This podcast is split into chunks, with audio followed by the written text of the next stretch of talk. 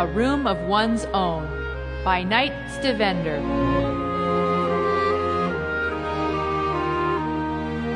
My room at home was too small for me.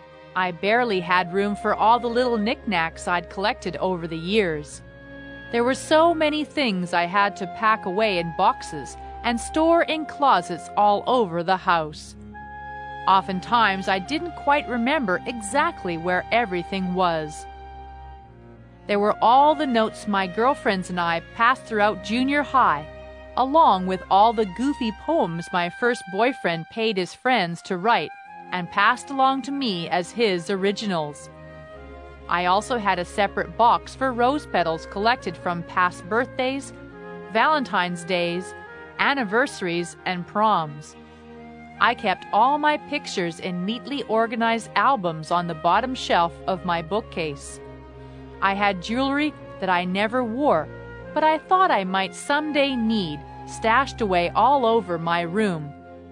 I also saved birthday and Christmas cards, leaves that had fallen from the trees the previous fall, and medals I had won for participating in piano recitals.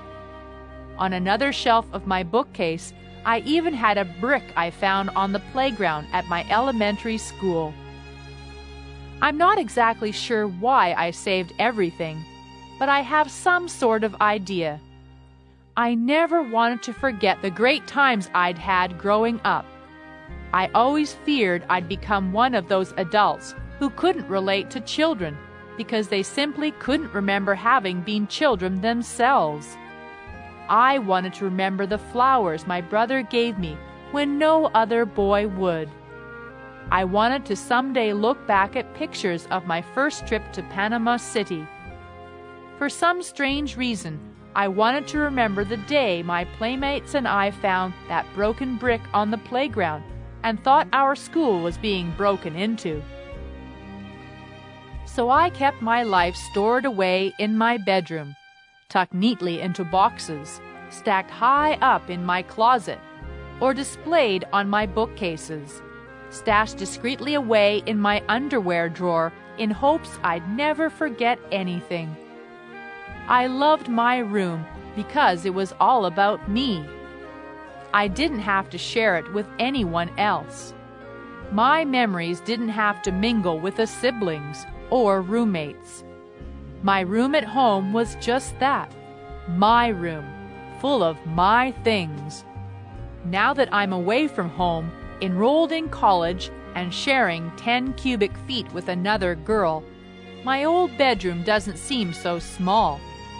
I try my hardest to make my half of the room personal to me, but in a space so small, that proves almost impossible. Occasionally, her books will find their way to my half of the desk, or her shoes will be near my closet. Sometimes crumbs from the crackers she's eating litter my half of the carpet, and every so often, her hairbrush begins to hang around with mine. I don't have room for all the little memories I cherish. I only brought a handful of pictures from home, left behind all my yearbooks as well as my dried flowers and who loves who notes.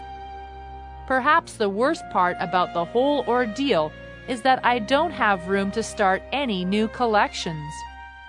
The threat is there that I won't have anything to remind me of my college years. That's a really scary thought for me. This place where I sleep and study isn't my room, it's just a room. 404 South Carrick Hall is just a place to sleep, study, and watch my roommate watch TV. It's filled with textbooks, CD ROMs, and dishes. Things that aren't supposed to be in a bedroom. There's only room for one stuffed animal and three posters which have a hard time staying on brico block walls. I hate the fact that there's a microwave and refrigerator in the room where I sleep, and I hate that I'm responsible for filling them. Maybe even worse than my new room's lack of personality is the lack of privacy it offers. Occasionally, and especially during homecoming, my roommate comes in after I've gone to sleep. She doesn't mean to wake me up, but when she starts her nightly contact removal ritual, I can't help but hear what seems like thousands of different cleaning solution bottles bumping around the sink. I be known to bother her too. During the day when I'm trying to study, my typing interferes with her enjoyment of The Love Boat, Days of Our Lives, and Another World. My roommate is not the only one who deprives me of privacy and makes 404 a room that is not really my own. The girls next door to me see me as a backup grammar check when their computers don't catch every mistake. I can't lock them out because it's not my room to lock. I can't say, go away, because they've gotten to be really good friends, and I can't be rude to people I care about. The lack of privacy thing really bothers me.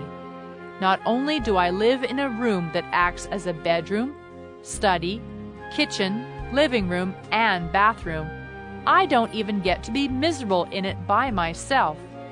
Sometimes misery does not love company. Rather, it is created by company.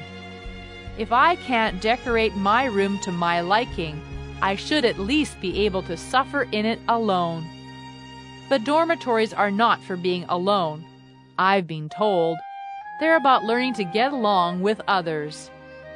Maybe I'll see the positive results of this nightmare when I'm giving advice to my own children when they begin college.